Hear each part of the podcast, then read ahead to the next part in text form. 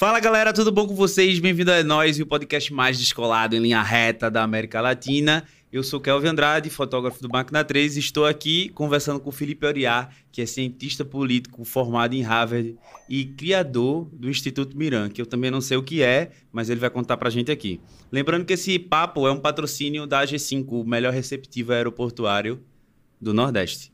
Se inscreve no canal, ativa o sininho das notificações, faz o pix, contato.enose.gmail.com. Vamos pro papo.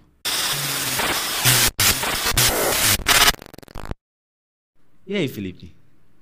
Muito legal, tô muito nervoso. tô achando isso o máximo. Eu sou muito desenrolado, só diz Demais, aí. Diz aí. Aprendi contigo, pô. É, né? Na campanha de 2014, que tu foi candidato? 2018. 2018 que tu foi can- candidato. Caralho, diga aí, eu esqueci, velho, dessa, dessa parada. Você só tava lá, né? Assim, é, acontece. só tava lá. Mas ô, parece que faz uma vida mesmo. Parece que faz Não muito é? tempo. Parece que faz muito tempo. Primeiro que já era outro Brasil, né? É. Quatro anos atrás era outro país. Eu Sim. lembro que a gente conversava assim, eu de tipo. Você é uma autoridade em política e eu ficava per- perguntando besteira assim, véi, se tu fala, porque tu tinha um discurso que era tipo assim: é, presidente não vai mudar o país, quem muda o país é o Congresso, é não sei o quê, parará. Aí eu fazia assim as perguntas meio tabacuda. Então por que a gente tem presidente? Aí tu ficava tipo assim. Aí eu acho que tu se ligava e falava, sagaz. Aí tu respondia. Mas Véi, enfim. Você é muito bom de fazer perguntas. Sou. Tanto que, velho, deixa eu antes de começar, primeiro dizer assim, não sou longe de ser autoridade política, eu era, era um maluco. Maluco corajoso, confesso, que hoje eu não sei se eu teria mais essa coragem de fazer o que a gente fez, de tipo, Uhum. vamos inventar um movimento, vamos, vamos fazer tudo do zero, vamos fazer tudo diferente. Mas. É, cara, sei lá, eu acho que é isso, né? Eu acho que é, era, é ter coragem e, meter as caras, porque é isso, é longe de ser autoridade em qualquer coisa. Mas eu lembro, velho, a gente rodando e rodando de carro e, Aham. e batendo papo. E eu sou o único cara que quer ser que foi candidato, né? Que queria ser político e é antissocial, mas, velho, você é o cara mais conversador do mundo. E eu você conseguia. Eu falei, meu Deus, velho, a gente tá deixando salvei seis muito horas, velho. O cara não para de falar, mas aí também me salvava muito, É. porque eu tava cansado nos eventos. Eu não E parava. minha de bateria falar. social já tinha esgotado. Felipe saía assim, eu falava, eita, esgotou a bateria dele. Aí lá vai eu fazer campanha pra ele, ficar falando, conversando besteira. E mesmo quando nem era campanha, né, velho? Começa Não, com a é. galera e tal, é isso, eu já saturado, porque, velho, é isso, né? Muito dedicado, queria que aquele negócio desse certo, controlando. Mas enfim, foi, foi muito legal, velho. Foi um puta aprendizado. Mas o que eu queria fazer antes da gente começar qualquer papo Aham. é insistir aqui pra galera, velho, curtam, compartilhem, Olha mostrem pra todo mundo. Na moral, eu acredito muito, muito, não só nesse cara, não só em Suelen que tá aqui por trás das câmeras, mas que é todo o cérebro dessa operação. É verdade, Zé, galera. Eu não faço nada, velho. É, conversa besteira, é o que É. ele faz. Seis horas sem parar, se deixar. Sim, sim. Mas eu acredito muito nessa ideia, velho. Tipo, pô, você vê os grandes podcasts do país, é tipo tudo São Paulo, pô. E aí, tipo, tem um podcast, o Nordeste falando pro Brasil, o Nordeste falando pro mundo, pegando muita coisa massa, velho, enche muito de, velho, eu fico, pô, orgulhosíssimo. Não sei o que eu tô fazendo aqui ainda, nervoso pra caramba. Mas, bicho, é porque eu sou seu amigo, mas, velho, sério mesmo, isso é, isso é uma ideia genial. E eu acho que, pô, pra todo mundo que, que acha que é importante, velho, a gente ter essa voz, ter essa plataforma, é tipo, porra, que negócio massa. Quando eu tive Parabéns. essa sacada, eu tinha. Obrigado. Quando eu tive essa sacada, eu só tinha duas opções.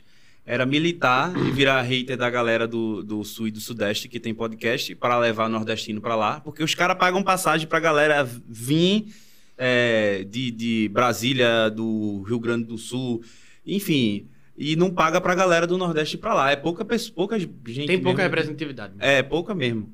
E aí, ou era eu encher o saco da galera e militar pra ter nordestino lá, ou então era eu fazer um. Aí eu desisti, eu desisti de militar e fiz o mais fácil, né? O mais fácil, que é criar um, um, um podcast pra dar palco pra galera do Nordeste. E você é sim uma grande, uma grande personalidade do Nordeste. Legal, querido. Obrigado, mano. E, velho, e assim, só pra puxar o papo que é isso, eu tento fugir disso, mas não dá. Mas esse papo de política é um pouco isso, né, velho? Eu lembro, tipo, a gente rodou muito em campanha e chegando em lugar onde a gente não conhecia ninguém e aí saía de lá, pô, com, com amigos, com gente É, acreditando. véi. e, velho, negócio, política é um negócio muito transformador, né? É um negócio muito difícil também.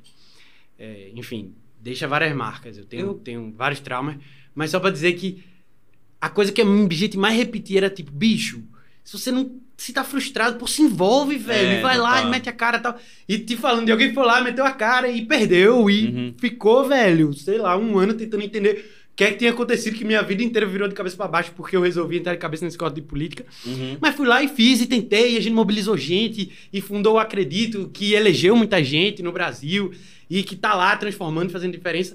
Mas é exatamente a mesma coisa que você fez com o seu podcast. É tipo, velho, Total. esse negócio não é legal, não tá. Então vou aqui arriscar e, sei lá, ou é nós e no que vai dar e tal, mas pô, você tá aqui tentando e fazendo negócio com alta qualidade, que não perde em, em qualidade técnica, em conteúdo pra nenhum podcast do Brasil. Uhum. E é isso, isso por si só eu acho já é um- uma vitória, velho. É um negócio Massa. muito massa. Eu vou aproveitar esse mote que tu deu e. Eu tô gostando desse negócio de ficar me elogiando, mas eu vou cortar. eu vou cortar pra gente É não que é- ficar o é é episódio verdade, todo um é elogiando o outro aqui. É, Então é o seguinte. tá suspeito. É. Então é o seguinte. Como foi perder uma eleição, velho? Bicho, é difícil. É difícil, assim. É... Eu lembro. Assim que eu perdi, eu perdi a eleição e tal, e depois eu fui lá pra. Vamos lá, um passo pra trás, né? Aham. Eu ajudei a fundar o Movimento Acredito, Certo. junto com pessoas conhecidas nacionalmente. Tabata Amaral, hoje deputado federal, Renan Ferreirinha, hoje foi eleito deputado estadual, hoje é secretário Aham. de Educação do Rio, Sim. de janeiro. É, José Frederico, que, que liderou o movimento, um cara massa lá de Goiânia. É, é, Bruno, Bruno também, lá de Minas, enfim, velho, muita gente incrível, assim, Sim. que foi se juntando. E aí eu acredito, a gente repetia muito aquela frase, né? Era tipo, uma ideia cujo tempo chegou, nada. De Vitor Hugo, tem uma frase que é tipo, Sim. nada tem a força de uma ideia cujo tempo chegou. Parecia isso, assim, era um negócio meio que a gente criou e que virou uma bola de neve e cresceu, gente do Brasil inteiro querendo se envolver e fazer diferente, né, e tal. E aí, inclusive, eu acho que a gente foi vítima de, sei lá, a gente terminou caindo um pouco nesse discurso de negação da política e tal, Uhum. nega do que tá aí. Mas era esse, esse sentimento de frustração. A gente nunca quis ser o, o, o movimento do nega política. Uhum. Mas a gente também queria ser um movimento de trazer algo novo, trazer gente nova, porque é isso, né? Essa política do, dos filhos, dos netos, esse negócio se repete e tal. Enfim, esse negócio cresce e eu hesitei até o último minuto, cara, ser candidato. Hesitei, hesitei, hesitei. Aí eu fiz, véi, bora. E fui, e na época eu tava na, na Fundação Joaquim Nabuco, e aí tive que sair, é, e, e fui candidato. E aí, pra mim, pô, que não sou herdeiro, financeiramente foi muito difícil, porque, Aham. pô, velho, tive que parar de trabalhar, me dedicar a uma, uma pré-campanha. Como foi que vocês capitalizaram pra tua campanha? E, velho, a gente foi a maior campanha de crowdfunding do estado de Pernambuco. Maior que, Que senador, massa. maior que governador, maior que tudo. Crowdfunding, pra galera que não acompanha, é doação coletiva, né? Vaquinha e tal. E aí, assim, eu sempre eu batia muito nesse negócio. Lembra? O, sei lá, os candidatos principais ali, sei lá, eu lembro na época os príncipes que tinham mais dinheiro era João Campos, era Luciano Bivar, Sim. começava com 2 milhões. A gente, a maior campanha de vaquinha do Brasil, no fim da campanha, chegou, sei lá, não lembro o número, 36 mil, 38 mil reais. Aham. Vê, 2 milhões pra começar e 30 mil pra terminar. Então é isso, assim, de doação de 10, de 20, de 50, de 100. Muito doido. E. Mas é isso, aí foi um negócio difícil, e depois, tipo, política é estigmatizada, você tem que reinventar sua carreira, porque, pô, você era o candidato, e aí pra entrar de novo no mercado, parei tudo. Tu foi Uhum. candidato a quê? Eu fui candidato a deputado federal, em 2018, que é um negócio ousado ainda, né? Aham. Tipo, Por que tu não ambicioso. começou com estadual? Qual era, qual era a ideia?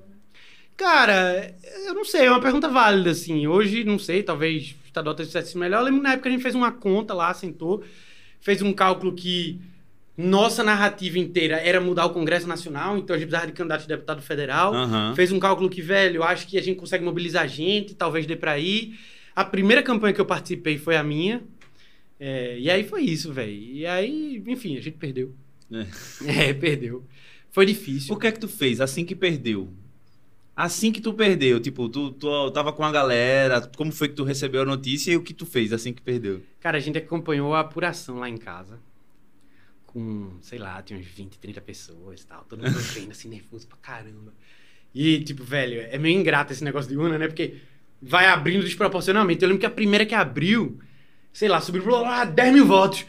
E tinha uma proporção pequena. Não lembro, era uma coisa assim, muito voto. Caramba, velho, vai dar certo. Coisa que aquele negócio.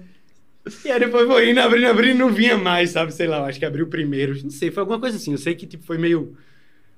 E aí, tipo, não deu. Aí, ao mesmo tempo, eu fiquei feliz. Fiquei muito feliz, velho. Assim, eu juro. No dia que eu fui votar, eu cliquei lá no meu número. Eu olhei pro lado, sei lá, devia ter umas 5, 6 pessoas na fila. Eu falei, velho, se eu e essas 5 pessoas votarem, Uhum. que eu nem sabia quem eram, né? Sei Aham. lá. E minha mãe, todo mundo que eu penso aqui e tal, minha, meu pai minhas irmãs, e lá. Aham. Vai dar, sei lá, 100 pessoas. Pô, será que eu vou ter 200 votos, velho? Caralho. Nervoso, né? Velho, sério, eu nem conheço mais de 200 pessoas. Óbvio, a gente rodou, e muita gente, construiu, e muita gente se engajou, e gente entrou como co- co- co-candidato, co-participação, e construiu, velho. E tinha núcleos, e eu recebia mensagem de todo canto, e um negócio muito doido, velho. Que acreditou, sabe? Era um negócio. Era muito maior do que eu, era maior do que a gente, era maior do que o projeto. E aí foram 12 mil votos, quase 12 mil, um negócio assim. Uhum. E, e, e aí eu fiquei muito feliz, velho. Quando eu fui ver uma foto que era um estádio lotado com 12 mil pessoas, eu falei, meu Deus, não acredito, velho. As pessoas acreditaram, confiaram. E aí o peso, né, no dia seguinte, assim, eu falei, velho, eu não consigo, o que é que eu vou fazer, tá ligado? Porque tem outra eleição daqui a dois anos, mas aí, do que é que eu vou viver nesses dois anos? É, eu preciso viver minha vida, voltar a trabalhar, ao mesmo tempo, pô, bate na autoestima, né? Você vai, pô, será que eu fui muito arrogante por ser candidato a deputado federal? Será que eu fui muito Aham. arrogante por ser candidato? Será que eu não estava pronto? Sim. Você se pergunta tudo isso, né? E eu, sinceramente, hoje olhando pra trás, não sei quão maduro eu tava, não sei quantas pessoas eu de fato representava. Eu já representava esse sonho, mas na prática, eu acho que faria muita diferença. Porque eu vejo lá o quanto pessoas que vêm de fora da caixinha Uhum. fazem diferença, e é isso, né? Eu vinha totalmente de fora da caixinha, um negócio novo, diferente. É. Mas. É isso, aí você tenta, tenta se recompor, te- tentar reconstruir a autoestima, você fica tentando. Aí vou na próxima, não vou, mas não quero virar candidato profissional, mas ao mesmo tempo eu sei que o caminho é longo, tem que continuar insistindo. Sim. Cara, foi uma grande confusão mental. E aí eu lembro que eu disse, cara, o que eu vou fazer é o seguinte: eu vou pegar todo mundo que me ajudou muito, que eu sei que tem uma veia pra política, Sim. e eu vou focar nessa galera. Eu não quero ser candidato. E aí tinha muita gente que ia vir candidato a, a, a, a vereador e tal. E aí a gente apoiou e foi lá, e você foi comigo, É, a gente rodou A e tal. gente rodou E no. eu- E se- vou dizer uma coisa a vocês, velho. Felipe dirige muito mal, velho. muito mal, velho. A Eu lembro que eu ficava A desesperado. quantidade de multa, velho, desse carro, fora da caixinha, né? Tu levou muita multa nessa parada? Muita multa, velho. Muita multa, a gente teve que gastar dinheiro pagando multa. Véi, eu lembro que eu tinha acabado de tirar a habilitação e eu ficava o tempo todinho. Ei, pô, tu quer que eu dirija? Porque tu deve estar cansado e tal. Ele, não, pô, eu tô tranquilo. E eu só com medo mesmo de morrer. eu lembro que a gente foi pra Ma- Macaparana, velho, na Uma volta. Tudo escuro, tudo, Tudo escuro, escuro. buraco. Não sei se tu lembra, o carro tava no.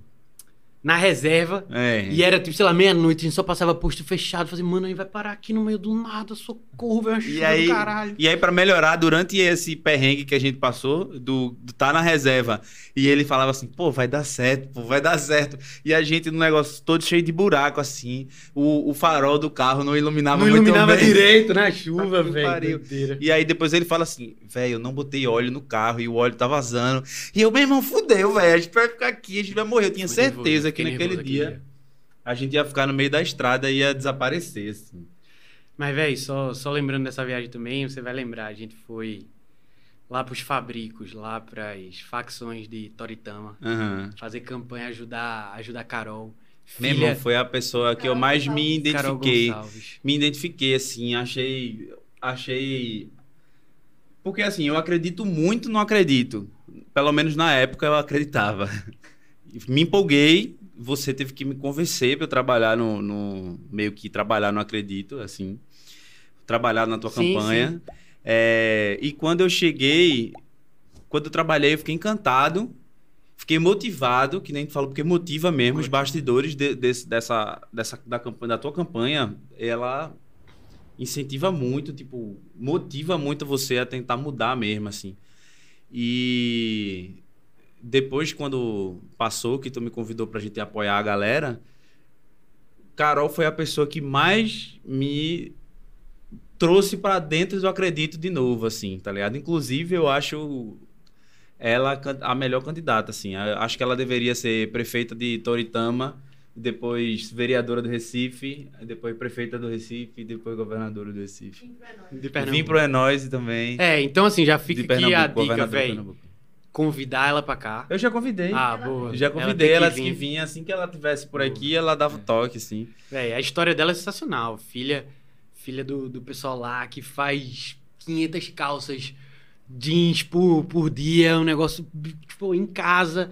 E, e ela, velho, contando a história, velho, nunca achei que isso era pra mim, política e tal. E ela fala que o primeiro santinho que ela entregou foi da minha campanha. Aham. E aí isso empoderou ela Cara, e é ela foi. poderoso, velho. E eu digo, bicho, se minha, se minha campanha, todo o perrengue que a gente passou serviu pra hoje, essa menina ser vereadora em Toritama. E, e tá lá, e pô, e uma mulher, que eu lembro, eu não lembro o número, mas eu lembro que ela repetia muito, tipo, na história de Toritama teve, sei lá, três, quatro vereadoras. Uhum. E toda, e, e, sei lá, a maioria era tipo esposa de um ex-vereador, de um ex-prefeito. Então assim, ela foi lá, pô, não tem família, não tem ninguém na política, não tem uma família rica, não sei o que falar. E ganhou, e, tá lá, ganhou, e tá velho. todo dia, velho, no perrengue, ela tá sofrendo, eu acho que muito mais como vereadora hoje, É. nesse perrengue, do que como candidata. Mas, mano, tá lá dedicada e a galera olha e inspira outras pessoas. E é isso, o processo de longo prazo, né? Mudança é isso. Mas é difícil, cara, é difícil, eu acho, para as pessoas que vão ficando pelo caminho. Mas é isso, né? Assim, tipo, se não acreditar, o que é que sobra? Uhum. E ainda mais num momento como esse no Brasil, eu falo isso meio hipócrita, cara. Porque assim, nesse momento do Brasil. Pô, mano, tá muito difícil acreditar. O Brasil de Bolsonaro, eu olho pra, pro lado, vai chegar a dar uma desesperança. Deixa eu falar uma coisa de Carol ainda. É, eu lembro a primeira pergunta idiota que eu fiz pra Carol. Tu lembra que assim que a gente desceu do carro, veio um- um- uma imensidão, um, um exército de muriçoca, assim. Aí eu olhei pra Carol e fiz assim: se tu ganhar, o que é que tu vai fazer pra, por essas muriçocas? E aí ela ficou meio que rindo assim. Aí tu falou assim: é sério, responda. Responda, isso é uma, isso é uma pauta e tal. Aí ela contou as histórias lá que a galera queria botar um mosquiteiro na cidade, eu lembro. tapar o rio. O mosquiteiro no Rio, O né? mosquiteiro no É. rio, exatamente. Se ela conseguir impedir o mosquiteiro no Rio, acho que já é um sucesso. É, é, não sei quantas raquetes distribuir, não sei o quê. É uma doideira, assim. Doideira. Doideira, doideira, doideira.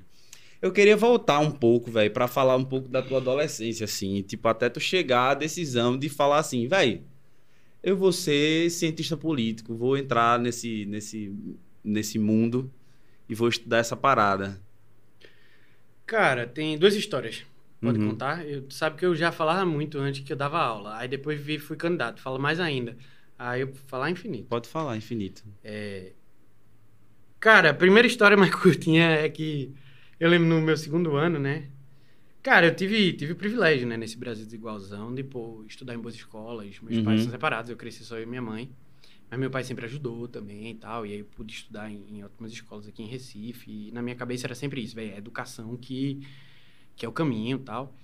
E aí eu lembro que só que eu fazia, velho, mas não pode ser só pra mim, né, velho? Tem que fazer por, por algo maior, enfim, tem que ter um propósito. E aí eu queria muito ajudar as pessoas e pra mim o caminho mais óbvio era, velho, vou fazer medicina. Sim. E aí no meu segundo ano eu fiz um vestibular pra medicina.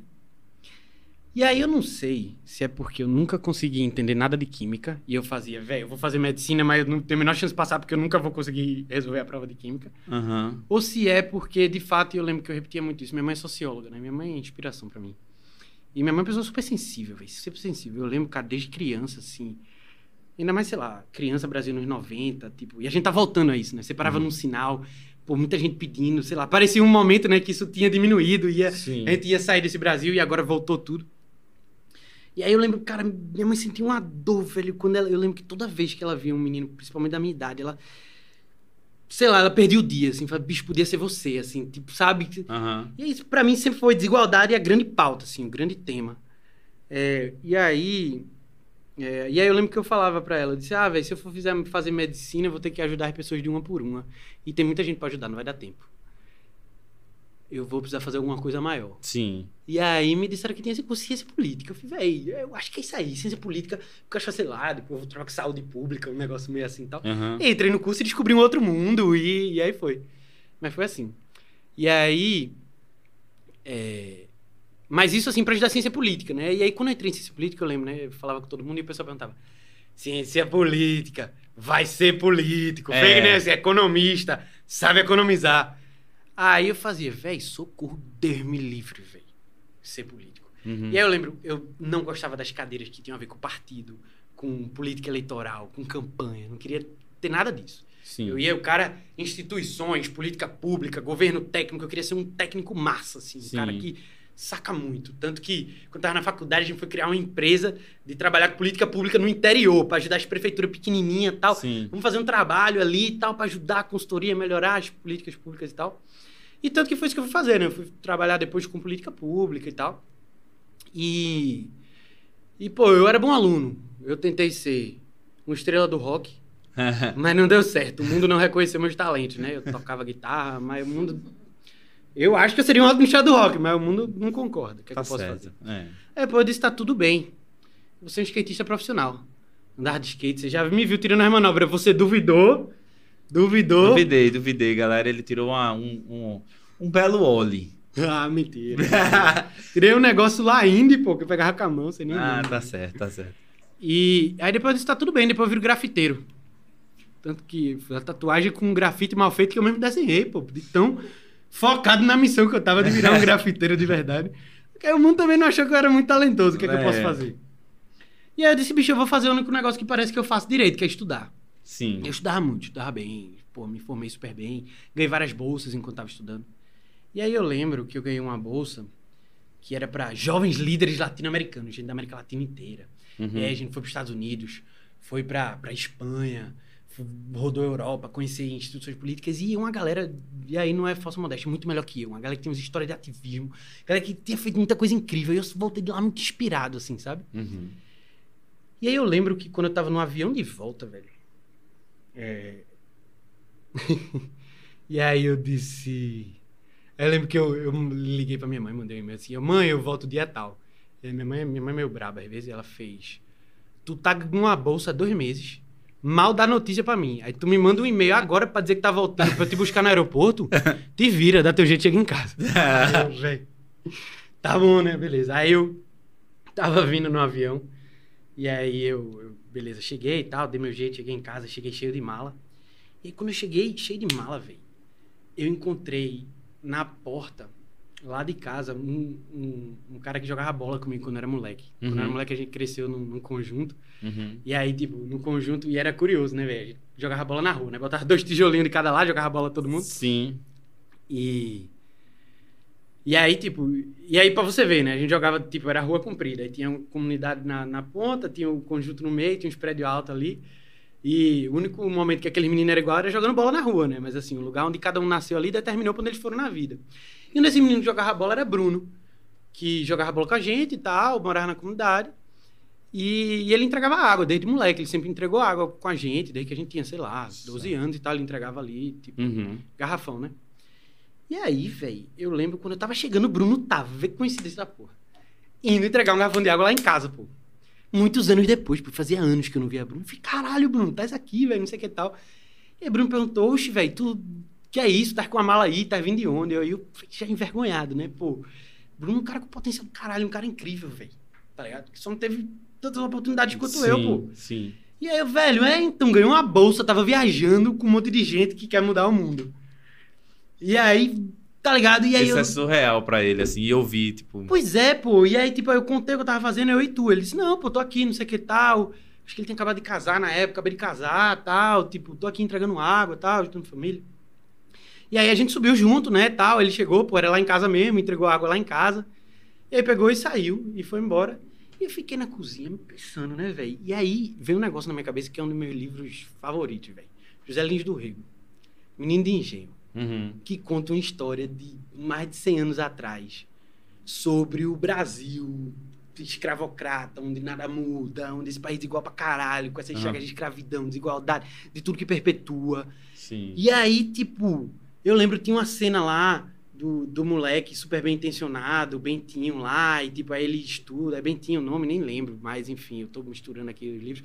Mas aí, aí ele vai estudar na, na, em Lisboa e volta pro engenho e joga bola com os moleques que jogavam bola. E aí, tipo, e era a mesma desigualdade, e era a mesma cena, e en- reencontro com o moleque que jogava bola. Eu falei, bicho, esse é o Brasil, né, velho? Negócio que não muda.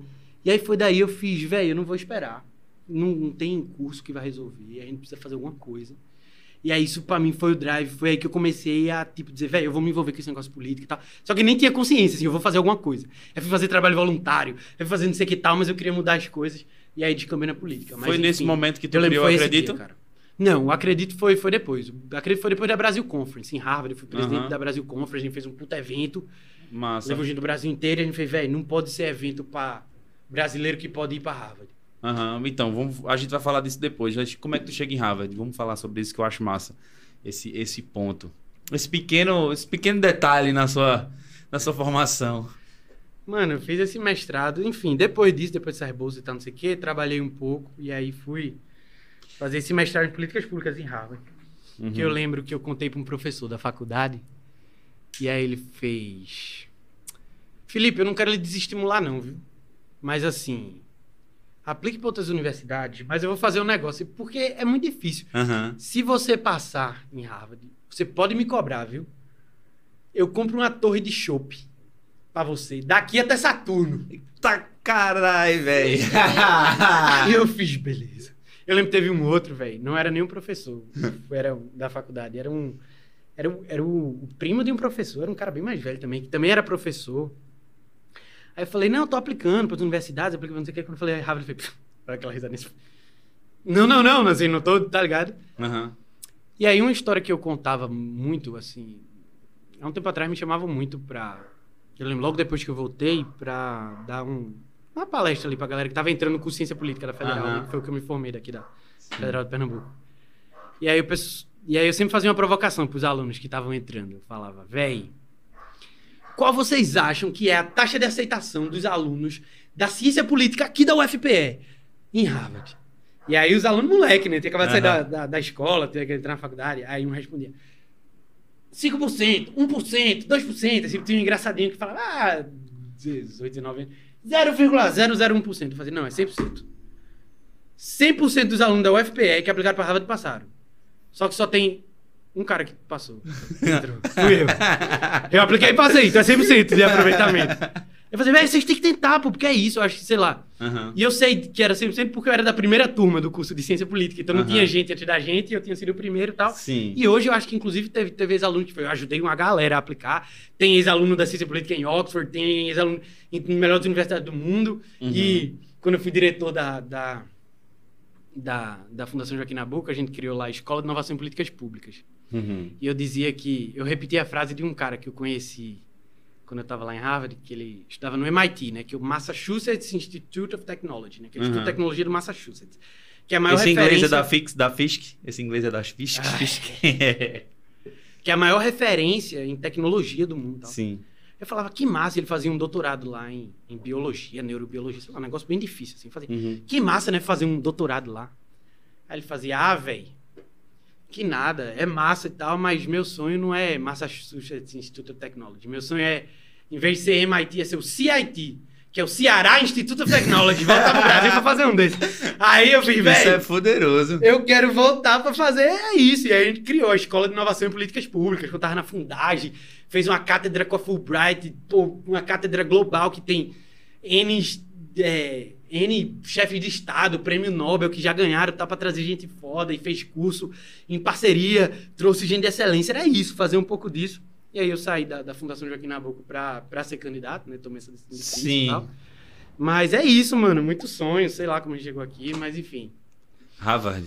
Harvard, é, muita história. Harvard é, é, é- Mais do teu currículo não é daqueles currículos que a galera diz que é de Harvard e não é não, né? Que você vai ver. não. É rochedo esse teu. Tenho, tenho até foto lá de, de chapeuzinho pra provar. e... Mas tu não me falou como foi que tu... Não falou como foi que tu entrou em Harvard, falou. Eu tomei coragem, mandei e passou. Simples assim, sem mistério. Massa, Que é o massa. que mais gente devia fazer. E, e do mesmo jeito que você criou coragem um dia, comentou com Suelen, e aí Suelen, que é quem tem realmente coragem nessa casa, disse: É. a gente vai fazer. Vamos fazer e essa nasceu porra. É Nós Podcast. Pois é, isso é, isso é massa. Em alguma das nossas madrugadas de insônia, né? É. Que a gente anda tendo muitas. É isso, velho. Massa, velho. Mas eu queria te fazer uma provocação. Como é que toda essa tua experiência em Harvard, e nos institutos que tu participou, na escola que tu ajudou a, a, a, a criar, ajuda a vida de Bruno, que, sei lá, não sei como tá Bruno hoje, pode estar entregando água ou não, pode estar com outra empresa, pode estar com o seu próprio negócio. Como é que tu ajuda Bruno e a tantos outros Brunos espalhados pelo esse Brasil? Cara, eu acho que. Primeiro, assim, só respondendo, essa é a pergunta que eu mais me fiz, tá? Tu perguntou Aham. como era perder uma eleição. Eu lembro que chegou no, no fim da eleição, depois eu fiz, véi, essa energia toda, pô. Essa galera toda mobilizada, todo mundo não sei o quê. Pra quê, véi? E aí eu acho que esse é o dilema da, da política pública, é o dilema de governo, é o dilema de política, assim. Que todo político bem intencionado, e tem, tem muito. Uhum. Tem muita gente mal intencionada também, mas tem muita gente que vai lá e tal, às vezes quebra a cara. Mas, velho, é só ver onde a gente tava quatro anos atrás, oito anos atrás, dez anos atrás, onde a gente tá agora, sabe? Sim. O efeito, tipo, dessa degradação de política, o quanto não gerou. E no fundo, velho, é, assim, te respondendo objetivamente, né? Claro que cada da- coisa que a gente fez, exemplo, na escola, cara, cada curso, cada capacitação tal, impactou a vida de cada uma dessas pessoas e elas foram lá e, talvez melhoraram 1%, 2% e tal. Sim. E aí, talvez não foi Bruno, foi outra pessoa, mas outra pessoa. Lembra, a gente fez um, muito formação para professores. E aí, esses professores melhoraram a vida dos alunos e tal. E ali foi. E é isso, assim. Mas é um negócio que demora, é longo prazo, velho. Não tem, não tem solução curta. Mas aí eu também me perguntava muito isso. Eu lembro que uma coisa que eu repeti muito durante muito tempo é. Eu tenho um, amigo. é, e ele. É, e eu ajudei ele a pagar a faculdade, né? Eu ajudei ele a pagar a faculdade. Ele, eu lembro que ele conseguiu 50% de fiéis, não tinha conseguido bolsa, não passou numa universidade pública. Eu falei, mano, eu vou te ajudar. Eu, pô, eu, eu, eu consigo, eu posso. E eu ajudei a pagar a faculdade, ele Uhum. formou. E, e aí eu lembro que depois de. de... Tenho um puta orgulho desse cara, por sinal. É, me emociono, velho. Cara, muito guerreiro e, tipo, mais uma, mais uma vez, assim, uma galera que é isso, oportunidade. Uhum. E aí a gente conseguiu fazer isso. E eu lembro que eu repetia muito. Eu fiz, velho, se eu tivesse gastado toda a energia que eu gastei na campanha pra trabalhar o dobro, trabalhar três vezes mais, pra conseguir um pouquinho mais de dinheiro e talvez pagar três faculdades pra três pessoas, eu teria transformado talvez muito mais do que uma campanha inteira. Sim. Mas aí, ao mesmo tempo, quantas horas eu consigo trabalhar? Quantas faculdades eu consigo pagar? Enquanto, assim, se for uma política pública mais bem construída, quantos milhares de pessoas a gente não muda? Entendeu? Assim, não tem uma pessoa que tenha o tamanho do Estado, que tem o poder. Então, se melhora 1% na vida, é muito mais estrutural. Diminui desigualdade. Então, assim, é isso, sabe? É esse negócio. É, é o dilema entre... Tem uma amiga minha, velho, sul-africana, que, que é maravilhosa. Ela fez, velho, tem, tem dois tipos de, de pessoa no mundo. Tem as pessoas que constroem muros e tem as pessoas que projetam muros. Sem alguém que está projetando muro, ninguém consegue ir lá construir. Mas a pessoa que projeta, às vezes, ela fica nessa, né? Eu tô aqui projetando tal, mas, pô, eu podia estar lá botando um tijolinho e tal.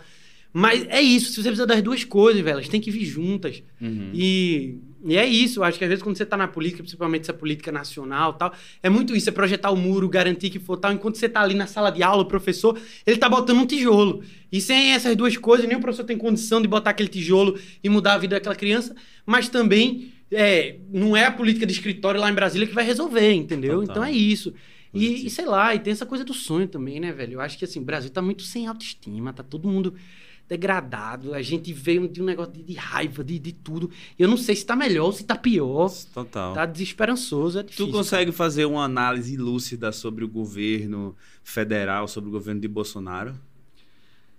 Cara, lúcida eu não sei. É muita arrogância dizer que minha análise é lúcida, mas eu posso tentar fazer uma análise desapaixonada, sem muita emoção, que eu acho que é o mais difícil pro É, momento. exatamente. A minha intenção é essa. Eu não quero a, a opinião de um cara que vai chegar falar puxando o saco da, da direita é, e nem do centro e muito menos da esquerda, assim. Apesar de eu ser de esquerda, eu quero ouvir a análise de um cientista político. Por isso que eu coloquei a palavra lúcida. Entendi. Cara, eu não vou te dar análise de um cientista político. Eu vou te Beleza. dar análise de um cara que, queira ou não, acompanha a política e que olha pra isso muito. Massa. É, numa análise técnica, é muito de sentimento, sabe? E eu também me considero um cara de esquerda. Sim. Inclusive, cara, eu me considero um cara de esquerda, mas provavelmente não sou considerado um cara de esquerda por toda a esquerda. Aham. Porque é isso, não abraço muito das pautas, eu quero entender e tal. E. E, cara, eu, eu ouvi semana passada, inclusive, já que a gente tá num podcast, podcast de Mano Brown com Lula. Sim, com Lula. E eu lembro quando o Mano Brown ele chega e ele fala na lata pra Lula. Ele É, fala, bicho, eu mano. fui lá no, no comício de Haddad. Botei pra fuder. Não sei o que e tal. E eu, mano, eu fui candidato nessa eleição. Uhum. A gente quase apanhou na rua muito, pô. Sim. E eu, sinceramente, não acho que o Brasil tem 57 milhões de pessoas fascistas, escrotas, Uhum. que querem ver as bizarrices que Bolsonaro fala, velho. De racismo, de homofobia, de Botafogo. Juro que eu não acho, velho. Aham. Eu acho que tem. Eu acho que tem muito fascista no Brasil. Tem muita gente muito preconceituosa. Eu acho que tem. Eu acho que tem muita gente que tem um ranço escravocrata, tem um ranço preconceituoso pra caralho, Aham. tem um ranço classista. Eu acho que tem muito ódio, velho. É... Mas eu também acho que tem muita indignação legítima, velho. Eu acho que tem muita indignação legítima. Ela ficou puta com corrupção, ficou puta com estilo de vida, viu as coisas melhorando, mas também viu outras que não ia. E quis reivindicar. E eu acho que a esquerda também se perdeu num negócio moralista. Tipo, eu te digo isso porque eu, que me considero um cara de esquerda, que acho que desigualdade é o maior problema do Brasil. Uhum. Acho que tem que ter liberalismo, sim, tem que ter independência, a pessoa tem que lá. Mas tem que ter intervenção do Estado, sim. Porra, no, no Brasil desigual, velho, tem que redistribuir renda, é, é Bolsa Família, é intervenção, é, é Bolsa para pobre, é cobrar de rico. Acho que tem que ser. Uhum. É, e aí eu lembro que, vai tem, tem vários debates técnicos, velho. Eu lembro assim, ah, na, na, na, campanha o pessoal perguntava muito, mas privatização é contra ou a favor? Bicho, privatização pode ser um negócio ótimo, pô. Pega um negócio que não funciona, bota a mão iniciativa privada, tira o prejuízo do Estado, libera, e o Estado foca em educação, saúde e segurança, em vez de ficar plantando cacau. Sim. Mas eu também acho que privatização pode ser um negócio muito escroto, velho. Pra passar um patrimônio público para mãos privadas. Ah, esse negócio de, ah, o mercado resolve tudo. Bicho, isso é um negócio de 50 anos atrás, pô. Acho que tem que ter intervenção, às vezes, porra, banco de desenvolvimento, essas coisas. Eu acho que isso tem um papel também Talvez não o papel que assumiu, é, é uhum. olhar com muito cuidado. Mas é isso. Então, assim, é, acho que é isso. É, eu acho que a esquerda brasileira, sei lá, terminou virando um negócio meio arrogante, sabe? Eu acho Sim. que foi isso. Bicho, o Brasil é um país pobre. E é um país desigual. A uhum. maioria do Brasil é pobre. E a maioria do Brasil elegeu o Bolsonaro. Então, assim, uma esquerda que, para mim, o que eu acredito é esquerda é acabar com a pobreza e desigualdade, e essa é a principal missão. Alguma coisa tá errada aí, não tá batendo. É muita fala de, de Mano Brown, né, velho? É, você é perdeu. Você não, per... fala mais, você é não fala mais com o povo. É tá isso, ligado? a galera que deveria apoiar. Então é isso. Aí eu acho que, inclusive, a reinvenção da esquerda é se aproximar de muitas das bandeiras que se jogou sempre, sempre pro lado da direita. Uma bandeira uhum. da responsabilidade individual, bandeira de, de véi, é uma economia privada para rodar e tal. Tipo, de criação de incentivo é tudo isso, assim, eu acho que tá, tá acontecendo, sei lá, eu acho que, sei lá, pra botar nome, assim, um cara que, que eu, eu acompanho isso tudo de longe, né? Mas, assim, uma galera que eu vejo, assim, Molon, é, sei lá, Freixo, que eram uns caras que você via até uns anos atrás, era um discurso muito mais. Estão vindo mais, vocês estão conversando um pouco mais. Sim, e aí eu acho que a galera da, da direita também, é que viu, velho, que a direita foi sequestrada por um negócio neofascista é, que é Bolsonaro, sim. tá desarmando. É, talvez o, o PT não era o fim do mundo. Talvez tinha problemas de corrupção e tinha, tinha tudo e tal, não sei o que, ele que ficou muito tempo no poder, beleza. Acho que também não era o que foi, enfim, sim. vamos botar as coisas onde estão, né? Não acho que foi o, um negócio, não. inventou a corrupção do zero. Mas, e eu acho que até eles foram desarmando.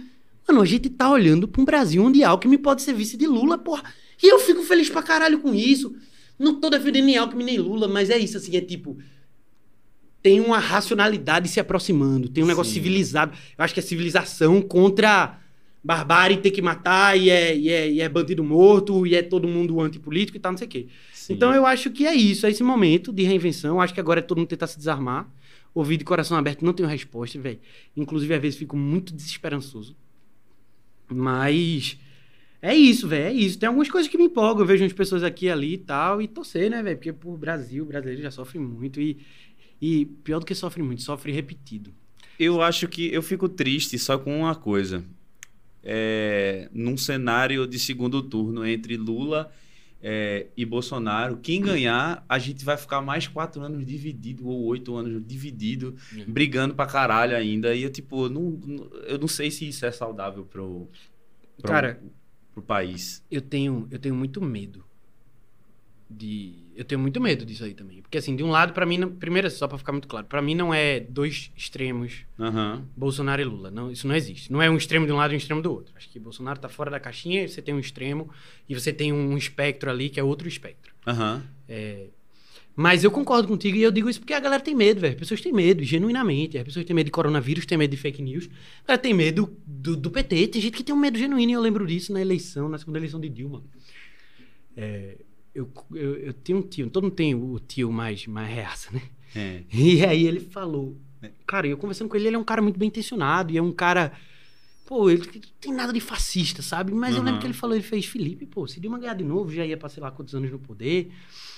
É, foro de São Paulo, não sei o que. Ele falou essas coisas com a convicção, assim, mas com medo, sabe, no uhum. olhar. Eu falei, bicho, uma alternância do poder agora seria bom, só para desarmar esse medo. Nem que seja, tá ligado? Tipo, depois outros mas assim, só para desconstruir. Esse Brasil é uma democracia muito jovem, sabe? Então, assim, uhum.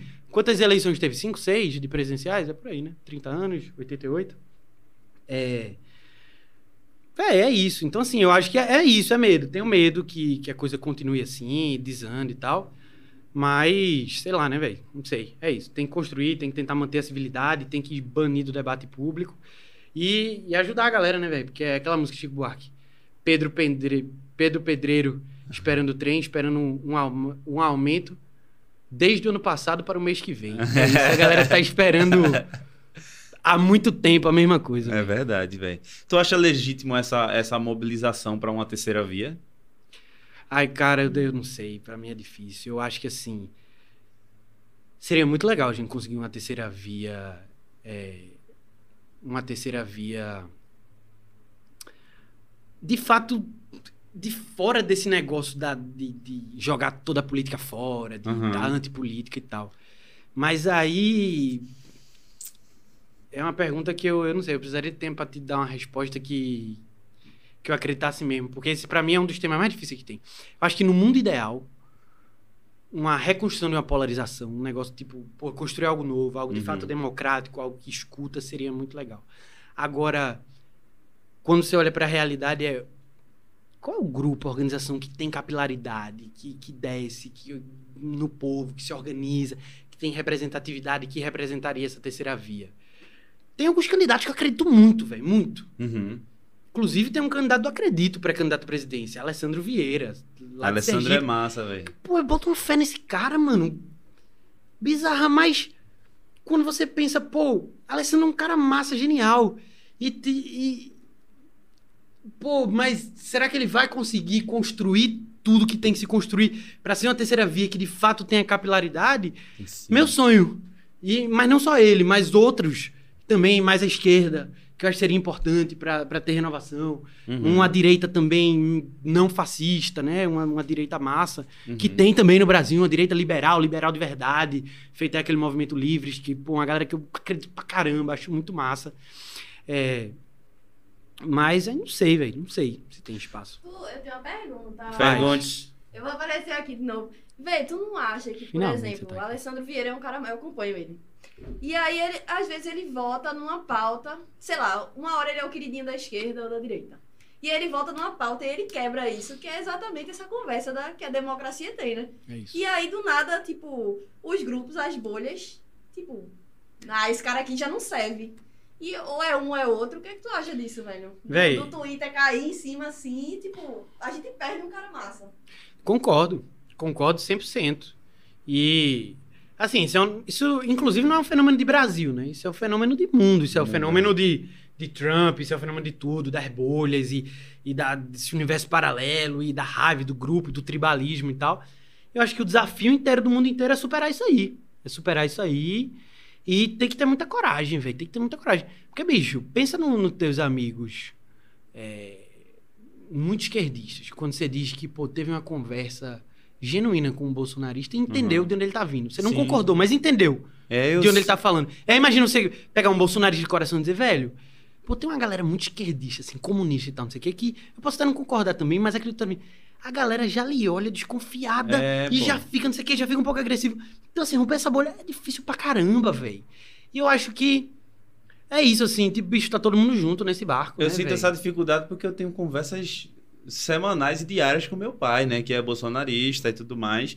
E que você percebe que o lance dele é como tu falou, é muito medo mesmo, tá ligado? É muito difícil. A, a, o cenário da internet eu acho que tá muito é complicado, é muito fácil, muito propício pra gente ludibriar as pessoas, assim, de fazer o que elas querem, a gente conseguir manipular. É muito fácil. Sim. Qualquer pessoa mal intencionada consegue Sim. muito bem. É, enganar qualquer expert em Harvard, assim. Tipo. concordo, concordo. Ó, oh, eu queria fazer uma pergunta que eu acho que eu nem sei se tu consegue responder.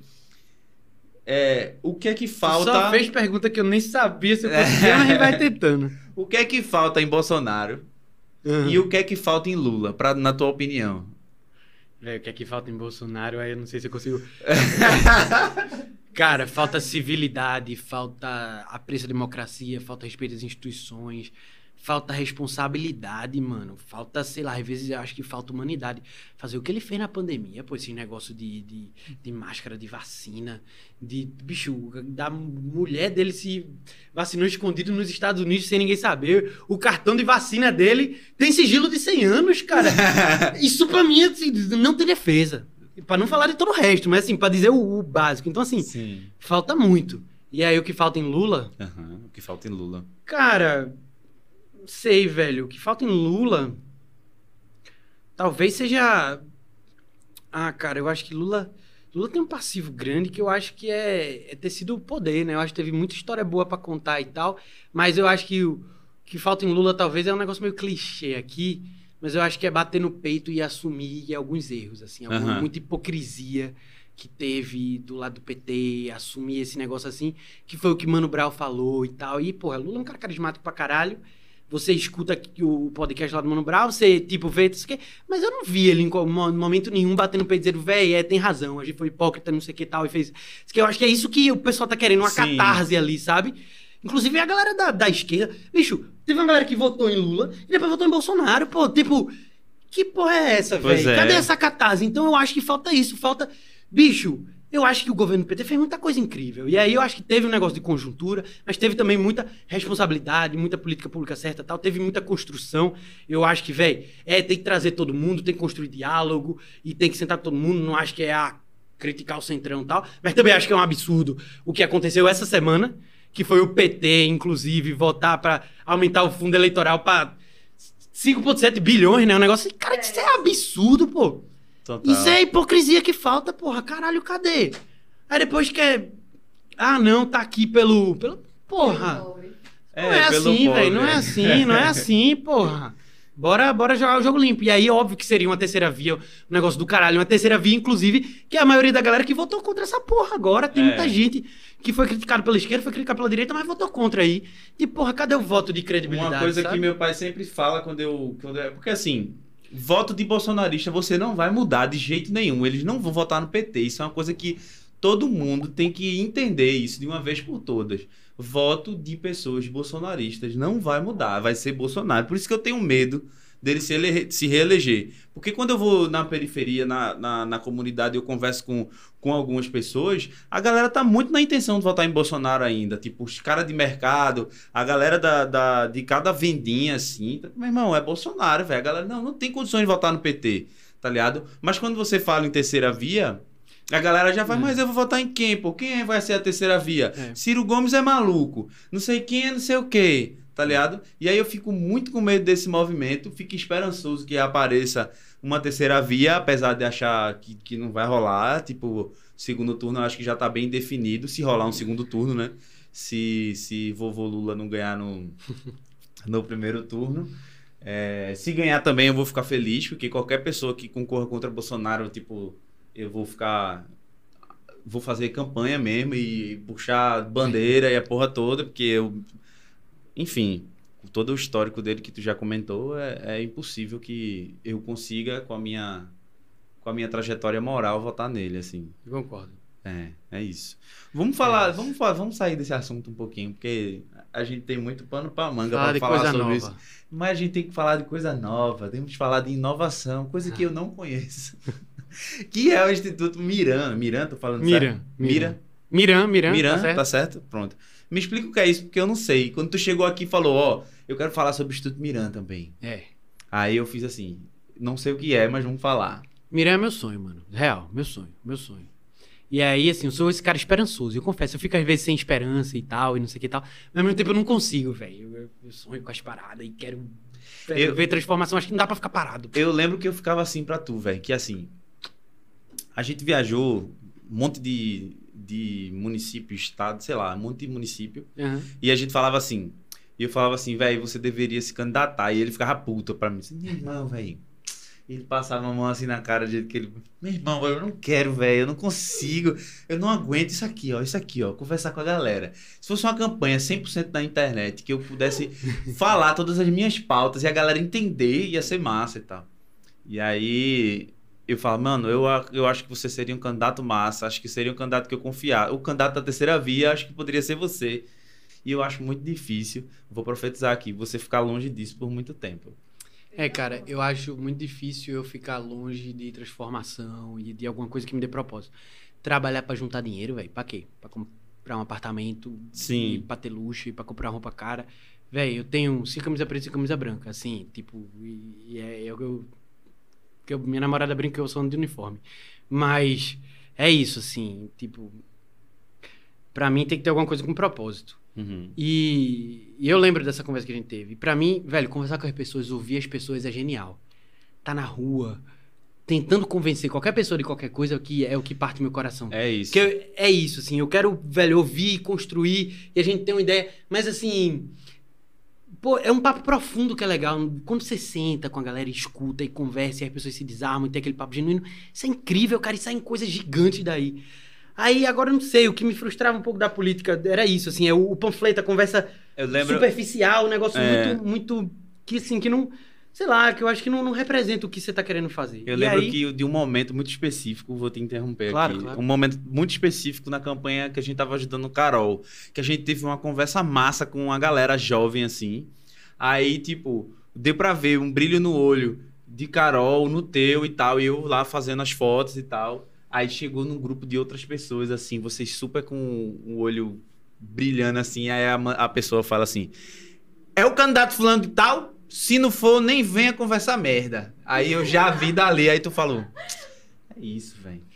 É essa coisa que eu não gosto, velho. A gente é. tá super, saca? É isso. Eu acho é que é. É isso, mas é também. É porque, pô, é pedir demais, né, velho? É, É pedir demais. né? É, é uma estrutura grande. Da desigualdade. Da desigualdade, de privilégio e tudo, mas eu também eu acho que é, é muito sofrimento. É Pedro Pedreiro esperando o trem há tanto tempo. E aí, tipo, porra, é muita audácia você pedir pras pessoas ouvirem e suporem que você tá bem intencionado quando você tá falando de política, né? Cara, eu entendo, eu entendo. Total. Hoje eu, cara, eu às vezes ficava ah, já desconfiado e tal. Então, assim, é, é isso, é o dilema, mas não tem outro caminho. Mas aí, velho, Instituto Miranda. é. Não, mas aí é isso, assim. Mas assim, eu não consigo deixar de trabalhar com propósito. E aí eu acho que parte do, do que, que me motiva muito é. Não é só a política que, que faliu, né, velho? Uhum. Mas tem muita coisa que tá meio, meio desandando e tá desandando porque a estrutura, eu acho que Suelen matou, né? O negócio de estrutura tá, tá meio quebrada. Uhum. A palavra Miran é uma palavra do Tupi-Guarani, que significa futuramente, de algum dia, algo que virá. Uhum. E aí o Instituto Miran é um instituto de inovação radical. E aí o que é in- inovação radical? Eu falo, falo radical, eu penso logo em Nescau seria radical, aquela propaganda que passava na televisão. Velho, mas inovação radical, sério, é, é tipo... É você... Pega um problema que você queria resolver. Saúde, educação, segurança, sei lá. Imagina que não existe toda a estrutura que tá aí. Você vai pensar do zero. Imagina se você quisesse pensar uma escola totalmente nova. Onde Uhum. aluno era professor, professor era aluno. Ou então, uma escola sem professor, onde ao invés de professor, todo mundo era tutor, onde os alunos mais velhos ensinavam os mais novos. Então, imagina, sei lá, qualquer coisa fora da, da Da caixinha. caixa, sim. Ou, ou então onde você aprende fazendo e tal. Mas assim, que você não pudesse reinventar tudo. Ou então, imagina, sei lá, vamos reinventar o carro autônomo no, no- o carro sem motorista. Ou então vamos reinventar o transporte como um todo, sem, sem carro. Sim. Ou então vamos, sei lá, escolhe, cara, o, o, a moeda digital, é esse negócio Bitcoin, criptomoedas e tal. Ou então saúde, vamos reinventar, tipo, sei lá, como funciona o, o, o SUS, ou o atendimento, ou, velho, sei lá, principais das demandas, você tem online, um médico na sua casa. Tipo, Uhum. Imagina uma tela branca, você pensar isso. Porque inovação radical é isso, é um negócio que não parte do que tá, mas é isso, reinventa o todo. E tem algumas coisas, não só no Brasil, na América Latina, a gente tá olhando no Instituto pro, pro sul global. Porque o sul global, a África, o Sudeste Asiático, a América Latina toda, é onde estão os maiores problemas, mas é também onde está a maior criatividade. É como é que você reinventa. É o Banco Palmas que inventa uma moeda social. Uhum. É, é a indústria fonográfica que é reinventada com o pendrive, sabe? Tipo, que, que o pendrive e o carrinho de som e o CD pirata que reinventa as gravadoras e muda toda a dinâmica. É isso, e vamos transformar em negócio e empoderar essa pessoa. Que eu acho que isso é revolução que rompe a desigualdade, sabe? Que, que quebra tudo e, Uhum. e- e tal. E aí, vamos transformar isso em política pública e vamos colocar isso como ferramenta na mão de muito político bem intencionado, que às vezes tá lá insistindo nas mesmas soluções de sempre porque não tem ninguém estruturando isso. Então, assim, uhum. assim, eu te falei que eu era muito bom de estudar, né? Acho que eu sou melhor de estudar do que de fazer campanha. então, é. Vamos pegar uns puta problema complexo pra caralho. Vamos pegar gente foda do mundo inteiro. Vamos olhar em, em sustentabilidade, que é o futuro. Assim, não tem como pensar mais as coisas sem, sem olhar pra, pra. Cara, pra lixo, pra geração limpa de energia, pra, pra aquecimento global, pra Amazônia, pra desmatamento, pra alimento, pra tudo, velho. E vamos reinventar, velho. Vamos reinventar, vamos reinventar, vamos reinventar. Vamos dar caminho, estrutura para quem tá na ponta. Então é isso, velho. É um estudo de inovação radical, Instituto Miran. Já tem uma galera massa ao redor. A ideia é trabalhar nessa fronteira entre empresas privadas que estão fazendo coisa massa, massa, com governos, é trabalhar com academia de ponta no mundo. É um projeto que eu tô, velho, empolgadíssimo, é um sonho. Tem, tem uma turma genial e aí eu já convido todo mundo para ir lá no link aqui do, do Instagram, aqui, vai ter o arroba lá do Instituto Miranda. Eu vou botar na descrição lá, aqui, galera. Vai, tem, tem muita coisa legal vindo ainda, a gente tá, tá construindo. Qualquer pessoa pode mas... participar ou tem... Cara, é um estudo de inovação radical, é para todo mundo que quer inventar todo coisa. Mundo. É isso, todo mundo. Eu acho que é, é colher ideias, é, é, prêmio de inovação, Se tiver é certificação. Um COC, inquieto, ele pode, sei lá, Marconi Ribeiro tem um, um, um, projeto social lá, e ele tem computador, ele tá inquieto, ele é inquieto, ele não gosta, ele consegue por favor, ele manda um direct lá e a gente vai conversar e bater papo. Olha aí, Marcos, porque... dica. que é isso que a gente tá, é isso que a gente tá inventando. Vamos, vamos reinventar, vamos, vamos criar um mercado secundário aqui para todo esse esse porto digital aí de, Sim. de programação. Vamos, vamos pegar a galera lá de Marconi, do Coque. Porra, é isso, que ele faz aquele trabalho genial lá com, com aulas de inglês que já muda tanta vida de tanta gente, vamos, vamos adicionar a computação, vamos adicionar isso, depois vamos transformar a política pública, vamos levar isso não só para as capitais, mas para o interior, entender como é que se escala e como é que traz investimento privado e como é que já sai para produzir, e os moleques voltam para ensinar de volta, e, e, é isso, essa molecada com potencial do caralho. É isso, sabe? É, é, é isso, assim, é ajudar, é trazer inteligência regulatória, mas é também pegar empresa, pô. Empresa, o que tem de startup aí com ideia genial que não cresce por causa da burocracia, por causa de lei, por causa que, que é tudo muito amarrado. Sim. A gente tem, tem uns parceiros legais, assim, tem umas empresas incríveis de, de segurança, de, de saúde, de educação que estão pensando coisa que a gente tá, tá, tá, começando a trabalhar. Então a gente tá, tá engatando nisso e eu tô, tô bem empolgado. Massa demais. Felipe, a gente tem uma safadeza aqui que a gente vai no final. Ah. a gente pega perguntas de pessoas próximas Ih, e faz aqui e você fica à vontade se você quiser responder ou não. Mas oh, também tá. a gente não corta nada, então se você tá disser que não, pode educadamente declinar. É, pode ser. Então. Cara, eu prefiro é não comentar. É. Vou começar aqui com Gabriel, mais conhecido como Bucho de Lama. ele mandou um áudio aqui e vamos ouvir o que ele tem para acrescentar nessa conversa. Fala, irmão, que a vida me deu. Uma história muito boa que eu queria que você contasse é lá no grande prédio onde a gente se conheceu, na Copa do Mundo 2012, onde o Brasil foi campeão, que a gente quase toca fogo no, no apartamento da sua mãe com a pipoca de micro-ondas. Conta essa história que é muito boa. Um abraço. Caralho. Caralho, velho, essa eu não esperava não, desenterrou, velho. Velho, bucho, bucho de lama, né? Porque até hoje ele tem um buchinho que. Não tem outra explicação, cara. É um buchinho de lama. É expressão cruel, inclusive, que a gente usa muito. Véi, é... pronto, Bucho, inclusive a principal história de Bucho que ele devia ter mandado eu contar é na sola do pé, porque a gente morava nesse conjunto que jogava a bola na rua e tinha o time, eu, Bucho e Daniel, que era o time na sola do pé do, da pelada da rua no tijolinho, que eu ia dizer que nunca perdia. Mentira, a gente perdia muito, que eu sou muito ruim de futebol, mas é, E aí eu lembro, velho, a gente era moleque, cara, molecão. Foi, e aí, enfim, foi fazer uma pipoca de micro-ondas na, na Copa. E aí, eu acho que era uma Copa que as coisas tocavam de madrugada, sei lá. Eu lembro que minha mãe tava dormindo, botei lá muito tempo, não errei, cliquei um número, um número a mais no micro-ondas. Cara, e assim, obviamente cozinhou uma pipoca, não sei lá, você queria botou aí 15 minutos, 20 minutos. Cara, perdeu o micro-ondas, obviamente, mas assim, daqui a pouco a gente sentindo um cheiro de queimado, bizarro, velho.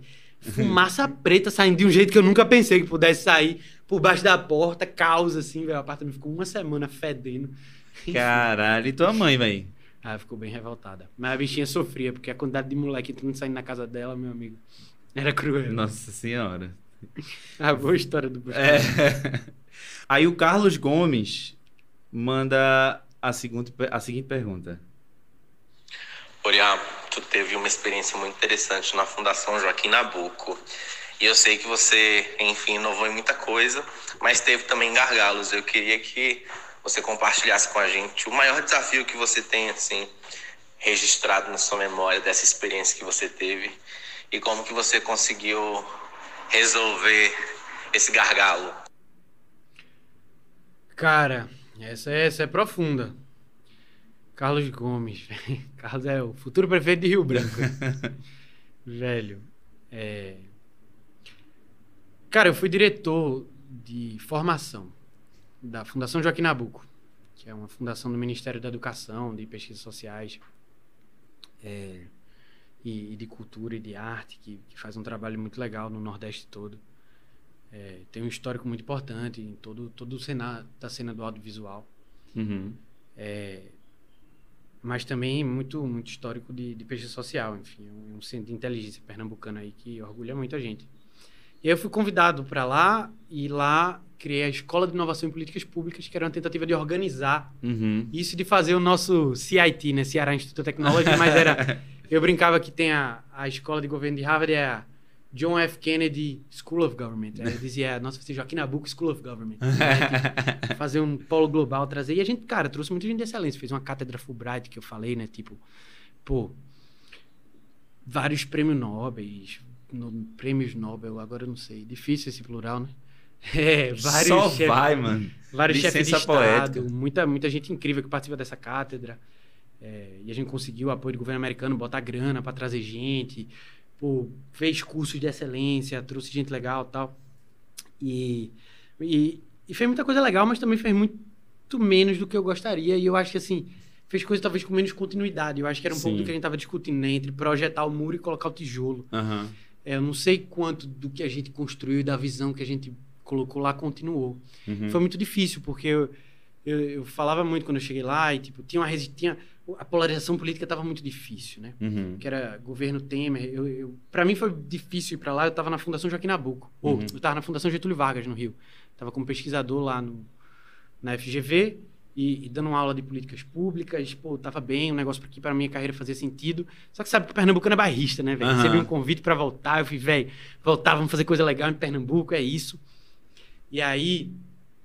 É, e aí cheguei num, num, momento dividido, a fundação tinha um corpo de, de funcionários, principalmente, que estava muito anti o governo, era aquela época do, do impeachment é golpe e tal. Sim. E aí o novo governo assume, mas ao mesmo tempo eu disse, pô, tem um puta potencial aqui, e tinha essa oportunidade de fazer um negócio legal lá. É, recebi uma carta branca do ministro à época, dizer, velho, construa um negócio massa, chame gente de excelência que você precisar faça esse negócio incrível. Eu fiz, cara, é agora, velho. Vamos lá, eu acho que tá fazendo um negócio legal. E eu achei que boas intenções eram suficientes, de gente de excelência uhum. e um projeto legal, mas não era. Eu achei assim, o, eu acho que a gente construir esse consenso político, fugir da polarização, foi de fato o desafio. Uhum. E foi o principal gargalo. E aí. É, é, difícil, porque aí eu me perguntava, cara, o quanto disso é um projeto que a gente constrói que chega em Bruno e, e em pessoas que têm um puta potencial, mas não estão tendo as oportunidades para chegar lá. E teve muita coisa que chegou, mas talvez não de como a gente tinha visualizado, sabe? E a gente mobilizou muita gente incrível, cara. Tipo, uma equipe de excelência, assim. Eu lembro que só de Harvard tinham três no nosso time. Uhum. Tipo, tinha gente que estudou em vários lugares, tinha gente com muita experiência, tinha gente que tinha feito um trabalho de campo, que conhecia. Velho, cara, a gente, e a gente trabalhava, velho. Podem acusar a gente de tudo, menos de não ter dado sangue, deixado a alma naquele projeto que cresceu com visibilidade. Foi legal mas que também eu acho que não sei o quanto quanto mais poderia ter sido e o quanto ficou pelo caminho depois que, que a gente saiu de lá, né? Que eu saí, enfim, uhum. decisões difíceis, inclusive de sair. É, mas foi esse. Uma, uma bela pergunta. Que eu acho que é o desafio de. Todo mundo está fazendo política hoje, né? É. Está respondido. É, aí o Alexandre Lindeberg mandou aqui uma perguntinha. Conta a história daquela vez que a gente foi pela primeira vez ao La Pauta, que a gente foi pra festa na caçamba da caminhonete fechada. e eu, tu, Alan e uma outra pessoa. E aí quando chegou na festa, foi doideira. E no final, nosso amigo Alan ainda mandou aquele áudio inesquecível. E você acordou em outra região administrativa. outra região administrativa, é. Cara, é ótimo. Nossa, velho. Essa história tem no mínimo 10 anos. Tem que falar isso, vai, vai pro ar, é, Vai passa pro ar, vergonha. vai. É. Ah, mas acho que todo mundo teve uma história de bebedeira boa, mas essa foi, foi inocente. Bem, vamos lá, passa vergonha. É. Ah, cara, eu acho que tem mais de 10 anos, nossa senhora. Foi, eu acho que da primeira vez que eu fui pra Brasília, a gente tava morando lá, solteiro, moleque, com a galera. É, ah, eu lembro que a gente tava sem carona, e aí consegui uma carona numa picape daquelas fechadas, e aí o cara disse, beleza, vocês vão aqui na carona, mas vocês vão ter que que entrar embaixo da lona. E a gente pegou uma carona grande e foi lá e foi com os amigos, com as amigas.